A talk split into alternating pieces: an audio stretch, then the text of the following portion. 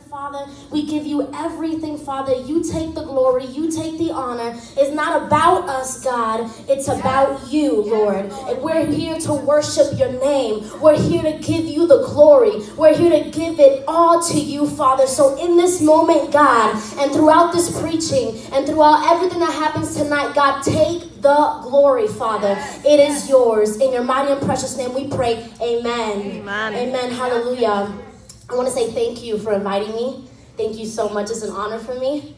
Um, you guys have seen me dance here, but this is totally different for me. But I'm ready to move when God says move. And I'm ready to go when God says go.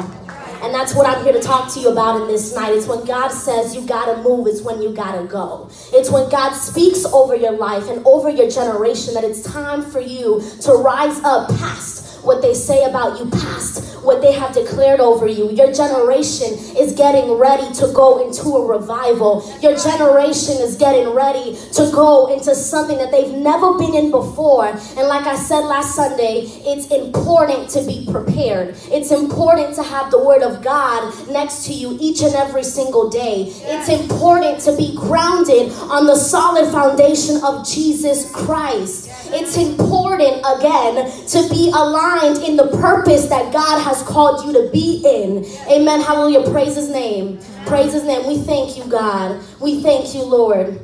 Today, if you could go to chapter, I mean, uh, Second Kings, chapter four, please. Say amen when you get there. And as I was preparing this word, I actually got the message two days ago. And I'm not gonna lie, I was in my kitchen, I was making myself a sandwich, wasn't even praying. And God spoke to me on what I need to speak to tonight. Because how many of you know the Bible is an open book? But every chapter is different in each season and in each time. You could read the same chapter over and over, but it has a different meaning over your life. When God says it has a different meaning. Amen. And I was in my kitchen and God began to talk to me and God began to move. And I stopped what I was doing and God told me, I want you to preach about a servant's heart and how important it is to have a servant's heart. And I said, okay, God, that's cool. And when God talks about a servant's heart, he talks about somebody who is willing to move and change in any circumstance to serve who he is. It's a person who's willing to give up your selfishness, willing to give up an addiction to serve God in the magnitude that they were called to do. One of the things that makes me really sad is to see people who were called for greater, but their selfishness gets in their way and gets in their calling. And they no longer become the person who was called, they become the person who was meant to be. And they become a person where instead of putting God in their life, instead of putting God in first place, says God, you start to put me in the back seat of your car. And you start to put me in the back seat of your life. And in every decision that you make, instead of including me, you include yourself. And instead of including my grace, and what I've called you to be, you start formulating what you want God to do. There's people in this room, believe it or not, who don't want the will of God to happen over their lives. They want their will to happen over their lives. And I've come to terms with God, and He has spoken to me that your plans are nothing compared to what He's getting ready to do in your life. Your plans are nothing compared to what God has called you to be. Your plans are very small compared to what God has called you to be. Who better than the creator of the universe? Who better than the one who made you and the one who knew you in your mother's womb than to call and say what you are in Him. Yes. But you see, we live in a generation where we pass God and we overstep God. You know how many times I've had to tell people, let God do His job? Mm-hmm. And that's so serious. Let God do his job in your life. Stop trying to figure it out. Stop trying to figure everything in your life out and plan it out. Guess what? When you work in the kingdom of God, there is no such thing as planning out what he's going to do in your life. It's just being ready and being prepared in his grace and in his love. So when he's ready to launch you and when he's ready to prepare you and to take you into the new season, you are already ready, says God. You are already in the position that you need to be in. So I want you to tell your neighbor and tell them, get in position because God is getting ready to use you and you need to be ready when He calls you. There's nothing worse than being in a church. There's nothing worse than walking in the light of God and not being ready when He calls you. And when He calls your name, you're not ready. So, guess what happens? Who's next? And that's what happens. A lot of times people are never ready for the calling that God has called over their life. So God has to say, okay, you're not going to serve me. Who's next? Because all God needs is a servant's heart. All God needs is for somebody to say, God, I may not have anything, I may not have it figured out, but here I am, God. And all that I am, I'm going to give you my praise. I'm going to give you who I am. God, a lot of people think God is so detailed. Yes, God is detailed in your life, but you don't have to be detailed with God. You don't have to have all the answers with God. All you need is a heart saying, Lord, wherever you take me, whenever you need me, it's a yes and amen from me in every season. And the things that happen in those seasons, God will test you. God will test if your yes and amen was true. And God will put you in situations where you have no hold on anything, where you're put in something where you never knew you would get there. And you begin to ask God, but Lord, how did I get here? He let you get there because what you're going through is going to be the preparation to where He's taking you, says God. Where you are right now in your life has purpose. You may not have anything, or you may have everything, but God is saying, where you are right now in your life has purpose. And I'm going to use that to take you to where you need to be. And one day, like the Bible says, you may not know what He's doing right now, but one day you're going to thank Him for it. And sometimes we go through processes where we say, God, man, if I didn't go through what I went through, I'm not able to appreciate where you take me next.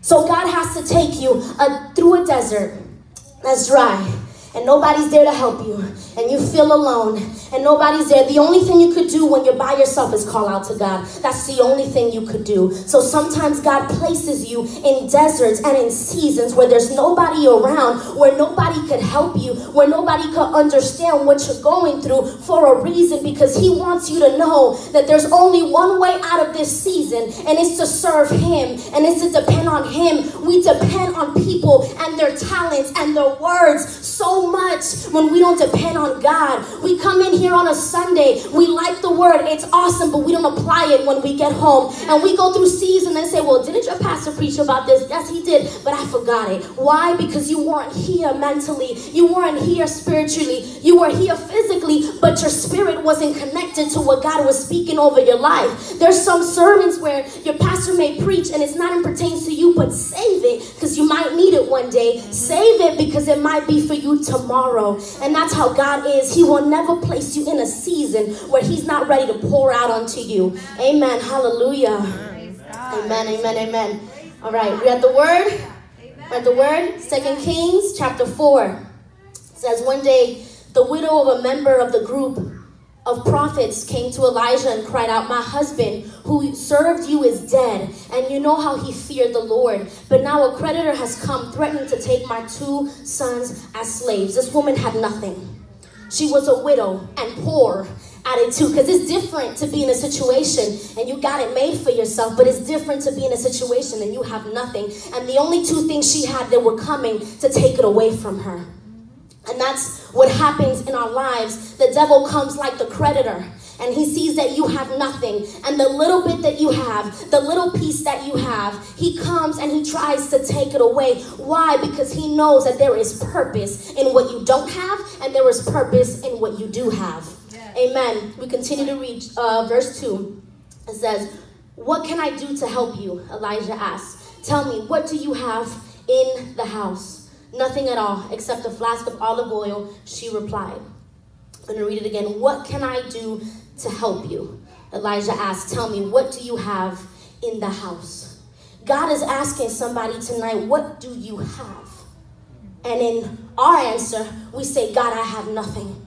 But God is saying, Your house has a heart and there is a servant's heart in you. And when he asked you, What do you have? He's asking for your heart. He's not asking for money. He's not asking for what you have or what you. No, no, no. He's asking for your heart. And there's nothing better than to be poured out into when you have nothing inside of you because it's an empty vessel. And an empty vessel could only be poured out through two different things either God or selfishness, either God or greed, either God or addiction addiction. And that's what happens when the devil sees you have nothing. He said, But wait, she has a servant's heart. But wait, he's getting ready to serve God because now he's not distracted in what he's doing. So the devil comes as the creditor, just like he came to this poor woman and he says, I'm going to take the only two things you have and enslave them. And enslave them. And he said, Nothing at all except a flask of olive oil, she replied. And Elijah said, Borrow as many empty jars as you can from your friends and neighbors. Then go into your house with your sons and shut the door behind you. Pour olive oil from your flask into the jars, setting each one aside when it's filled. Let me tell you something. God is getting ready to pour out his anointing oil over your life. And he waited for this moment when you had nothing. Why? Because you are an empty vessel. Why? Because you are an empty jar. And there's nothing better than to be filled with the power of Jesus Christ, than to be filled with what man has called you to be. And the same thing that happened to this poor woman is happening in our generation. And if we don't act quick and start saving souls, because it's cool to be in church when everybody's saved, but what happens is there's souls and youth out there where we see on the news and we say, man, was there something we could have done? Was there something that could have been said? And it's always too late. But we serve a God that it's never too late to go back to where He's calling you to be, to obey the last thing He told you to do, to listen to what He's saying. And God is saying, I do not care if you have nothing to give me. All I want is a servant's heart. All I want is a heart that's ready to worship me when I say worship. All I want is a heart to move when I say you gotta move. All I want is a heart who worships God with everything and with nothing, because that's the test. Do you worship Him when you have nothing? Do you worship Him when His blessings aren't apparent in front of you? Do you worship Him when it seems like God has taken everything that you had away from you? Do you worship God the same way? And that's the question that you need to ask yourself. Am I worshiping God to the full magnitude that I can, regardless if He's going to bless me or if He's not going to bless me today?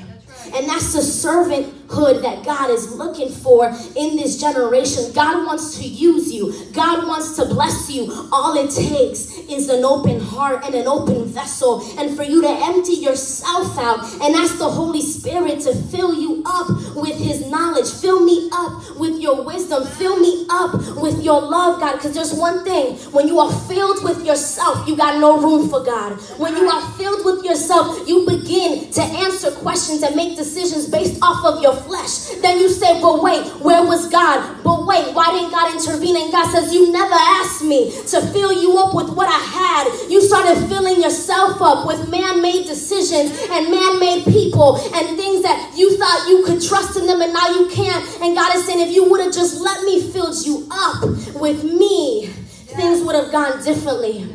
And you may think it's too late and you're never going to get a second chance and you're not, never going to be able to get that job again or, or something better. And God is saying it's never too late in my grace. It's never too late in his love. But there needs to be a servant's heart where you're willing to submit to the will of God and willing to submit to what He tells you. Because that's the thing. We like working with God when it's good, but when it's bad, we run. And when it, we have to listen to our pastors and what they tell us, we don't like to listen to them. And we become this person where we start rejecting everything that they tell us. Why? Because you are self made. And when I say self made, it's because you are only filling yourself up with who you are and you're not leaving room for God.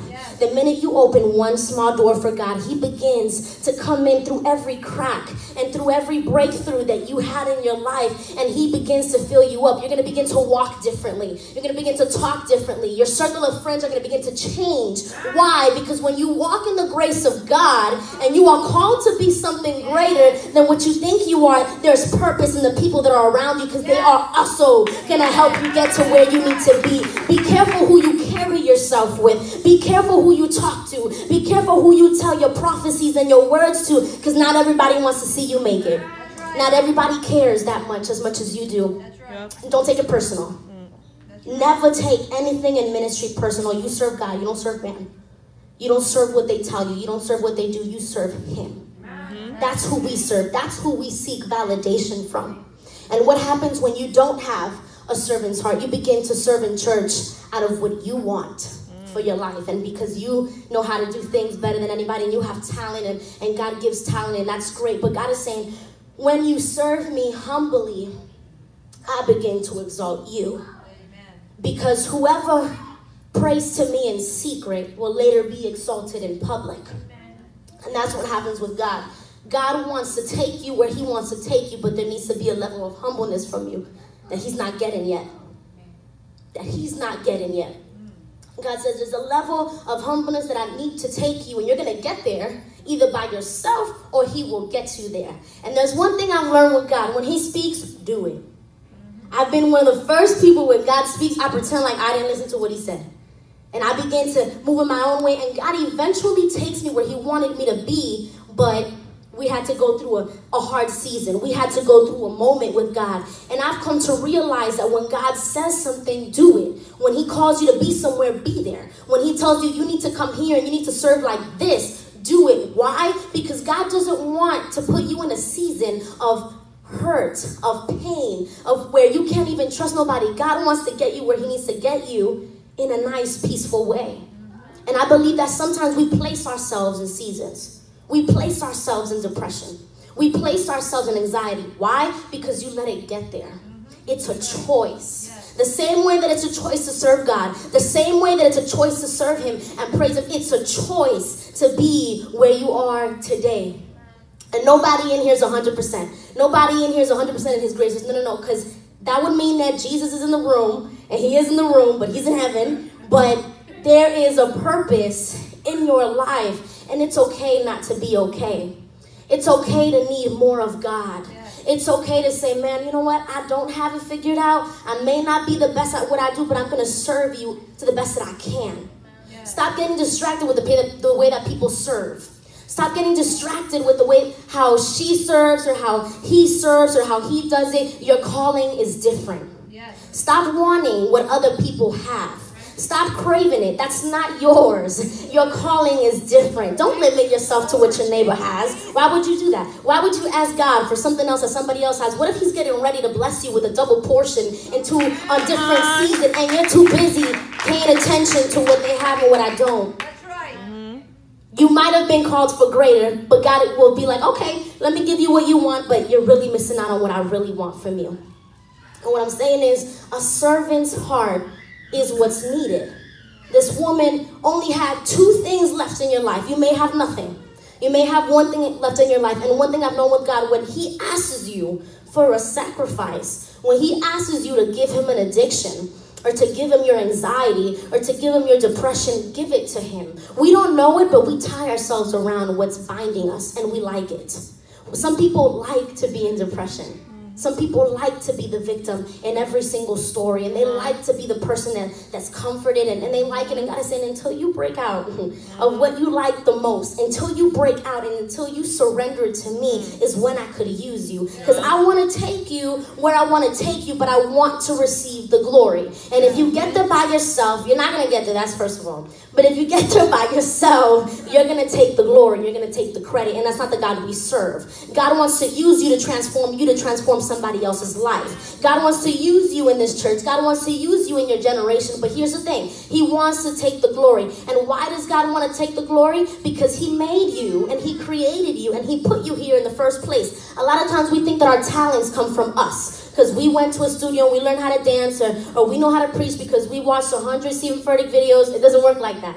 It doesn't work. There's an anointing. And there's a level where God wants to take you. And there's no, it doesn't matter how many times you try to learn something on your own. You won't get there, says God, until you learn how to place me first. God gives grace. God opens doors. God gives you connections. He's a great God. He doesn't want to see you suffer. He wants to see you make it, says God. He wants to see you make it. He wants to see your dreams being pushed out and, and fulfilled. He wants it, but guess what? Until you change your heart, until you change who you are in Christ, that's when the change begins to happen in your life. And I promise you, once you say yes to his calling, he begins to move in you like never before. He begins to use you like never before. He begins to take take you places so you can meet people that are also tied to what you need to be and are also tied to your calling. But here's the thing those things only come when you have a season of surrender. And it's easier said than done. It's easier to surrender who you are in Christ, in church, or when we say it, but it's a lot harder to surrender everything you wanted in life. It's a lot harder to surrender a dream you always wanted, and God is saying, Mm-mm, not now. This is not for you. It's really hard to surrender an addiction. It's hard to surrender where you're at right now. And why is this so hard? Because you've already pictured yourself in it. You've already pictured yourself in that car. You've already pictured yourself with that type of lifestyle. And God is saying, what I'm calling you to do is so much more impactful over your generation than what you think it is. And what you're trying to do is not going to transcend to your generations, but what I'm calling you to do is going to bless your generations. And there's not going to be a generation in your home that's not going to serve God because God serves the fourth generation. God visits the fourth generation. And what you do now determines who you are years later. What you do now determines if the chains are broken over your family or they not. What you do now determines who you are in Christ. There is no time to be wasted. There is no time to just throw to the side. Every single second of your life is made in purpose for God. Every single day, there's a new calling in your life. There's things we do in church. We sing, we dance, we preach, but there's a calling in each and every single day. I dare you tomorrow to ask God, Lord, what is it that you need of me today? Who do you need me to talk to? Who do you need me to minister to? Or do you need me to just listen to you? And when you begin to involve God in each and every day of your life, God begins to move in each and every single day of your life. You may be in a season where you're not understanding God or you don't hear Him. And sometimes when I never understood when pastors would say, You don't hear Him because you're too loud. And when you begin to see what you feed yourself with, that's when I began to see, okay, what's too loud in my life? Social media. We're so focused on other people, and I wish we were that focused on God. Honestly, the amount of times that we go on Instagram and we start scrolling through people's things, imagine if we just scroll through the Bible like that and we would spend hours and time and, and energy into the word of God and, to, and not into people and what they have. Half the time, people posting on Instagram is fake. Half the time. And you're here thinking, man, they got such a happy life. Look at me. Look at what I'm doing. Nobody posts bad stuff. Why would you post bad stuff? Even the pictures that we post are edited. Come on. It's not even real half the time. Mm. Why? Because we're so focused on being this perfect person and beside society. And I'm here to tell you that I personally don't like people that act like that. Why? Because I know that I'm not perfect and I still serve God. If I'm not perfect, I'm leaving room for God.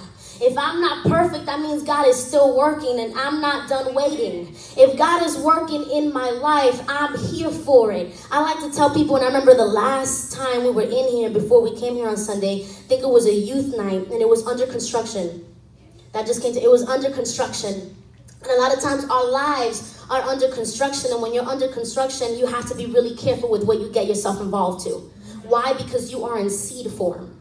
And it's easier to break something that's in seed form than rather than when it's already flourished in Jesus Christ, right? This is your foundation. When you are in seed form, you are in a foundation. And everything you feed it is who you become. Everything you feed it is what you begin to speak out. And let me tell you something when you begin to feed yourself with people's opinions and with Instagram and Twitter and social media and things and music that doesn't worship God but sounds catchy, you begin to feed your soul with things that are irrelevant. So when you come into a season where you need God to move, you don't even know what to fight with because everything you have is irrelevant because you left your knowledge and you left your soul to be uptaken by what is not of God. So what happens? We begin to get into seasons and God wanted to prepare you and you're in a season and you don't even know how to fight.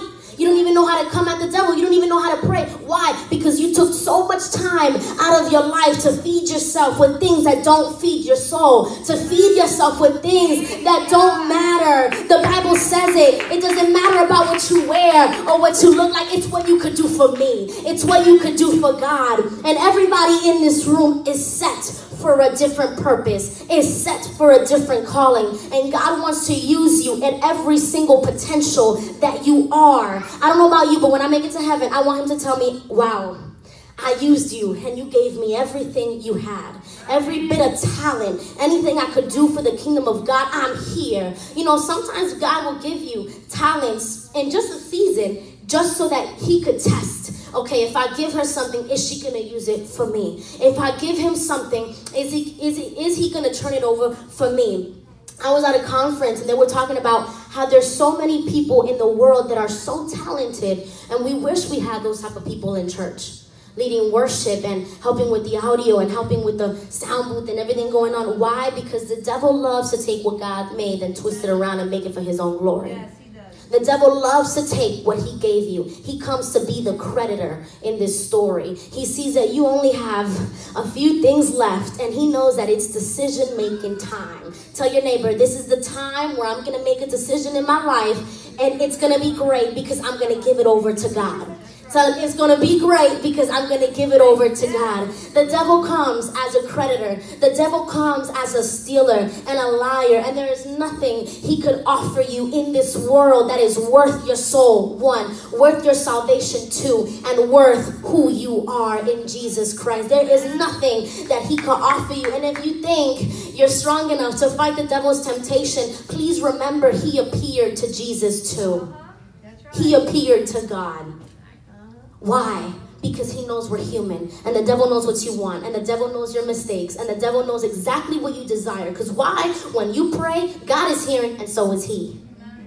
He hears when you pray. He says, okay, she's asking for this and this, and I'm going to give it to her, but I'm going to give it to her twisted.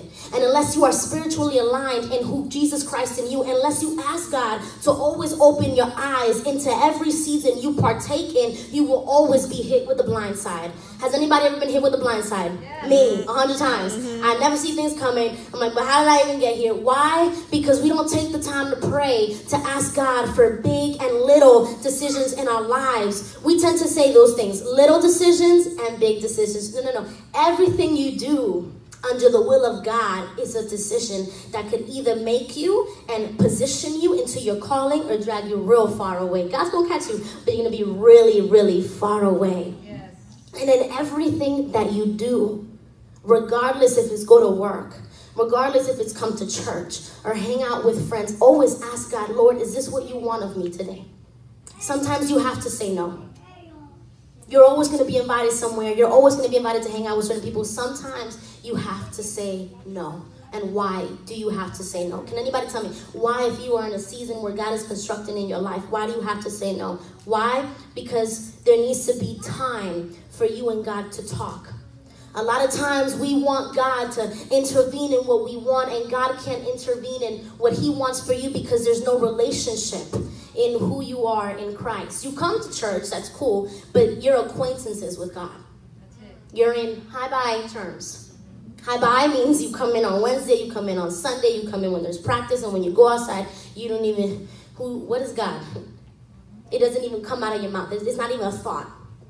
And when God and prayer and reading the Bible no longer becomes a thought, and days go by and days go by, and you forget to pray. Like, oh my God, I was supposed to pray four days ago. I didn't even start that. I was supposed to start my Bible plan five days ago. Wow, it's I'm already late. Why? Because we've become too occupied with what's going on in our lives.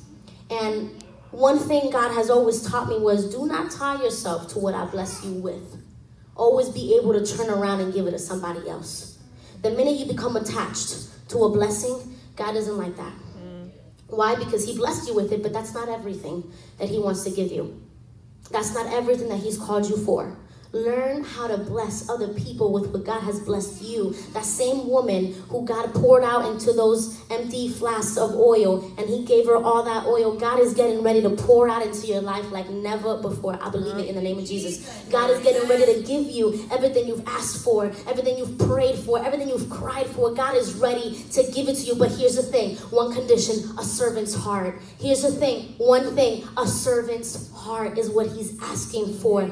Your heart needs get to a level where you start to bless people. Maybe not with money, but maybe not with this, but maybe with time. Blessing people with time and actually helping somebody through what they're going through strengthens you. And you begin to see, wow, I had to go through the season to help her. It wasn't even about me. Has God ever done that in your life? God has placed me in seasons where it's not even about me, but it's about the girl that I'm about to help overcome what she's facing. And when God begins to use you in what you're going through, you you begin to be healed out of what they hurt you, out of what they did to you. You begin to be healed. Why? Because when you work in the grace of God, when you work in His department, when you work in the kingdom of God, He begins to use every single flaw and every single greatness in you, and He begins to mold it together to create a servant. And I'm here to tell you, God is getting ready to use you. I feel it, and I keep preaching this over and over because He keeps saying it loud and clear. God is getting ready to use you, but there needs to be a level of preparation where you're ready and you're put in your stance and you're ready to receive everything that God has given you. Be ready. You don't know when God's going to call. It might be tonight, it might be tomorrow, it might be a month from now or a year from now. But let me tell you something always be ready and prayed up and reading His Word every single day. Why? Because you are showing Him and provoking Him to bless you. When you begin to bother God about His Word and bother Him about everything He's told you, He begins to use you. Why? Because now He's hearing you, and now your sound of voice is not foreign to Him anymore. It becomes familiar. And this is one thing your voice has to be familiar to the ear of God. Why? Because He wants to hear you. There's a difference when we ask God for something and we've never prayed for Him before.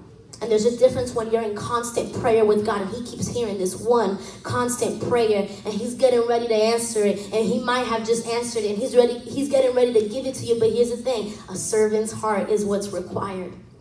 A servant's heart. And I preach this to myself. Every single word that I preach, I always have to go through it by myself. Why? Because I could never get up here and preach something that I've never been through. Because I can't relate to you. Nobody's perfect. No preacher on YouTube is perfect. Everybody is flawed. Everybody needs Jesus Christ. And as this generation, I've been seeing how people idolize pastors, how people idolize people that serve God. And it's not about that. God could use anybody, God could have given that word to anybody. But God is using people in this generation to get his message across in a louder stance. God is using people and in this church and in this generation to use people to bless others. Never idolize anybody. Never hold a blessing so tightly that you can't bless somebody else. Always be willing to move and go wherever God is calling you to be. That's what's important. That's what God wants to give you. You may have nothing to give. You may have no money to give God. You may not have, you might just be like, God, there's nothing I could give you at this point that I haven't already given you, so I'm just going to surrender, God. What do you need of me? And that one prayer is going to change your life. That one prayer is going to change the calling. And God wants to accelerate your calling in a different stance, but there needs to be a servanthood that has never been seen before in your life. Amen. Amen. amen. Let's stand to our feet. Amen. Amen. Amen. There is a servanthood that is required of you, says God. And He wants to accelerate your blessing. He wants to accelerate your calling. He wants to accelerate everything He wants to give you. But that one prayer is what's holding you back. That one prayer of God, I may not have anything, or I may have everything, God but here's my heart, and I'm going to begin to enter into your graces, God. Here is what I have, Lord. Here is who I am, God. And I want to be used by you, Lord, in every single season and in anything that you need of me outside my calling, inside my calling, outside what I'm comfortable with, inside what I'm not comfortable with. God, I want to be used in everything that you have for me. I don't want there to be a day that goes by that I'm not able to say, God, use. I don't want there to be a day of my life where I didn't give it to God and I didn't surrender. Praise God. Hallelujah.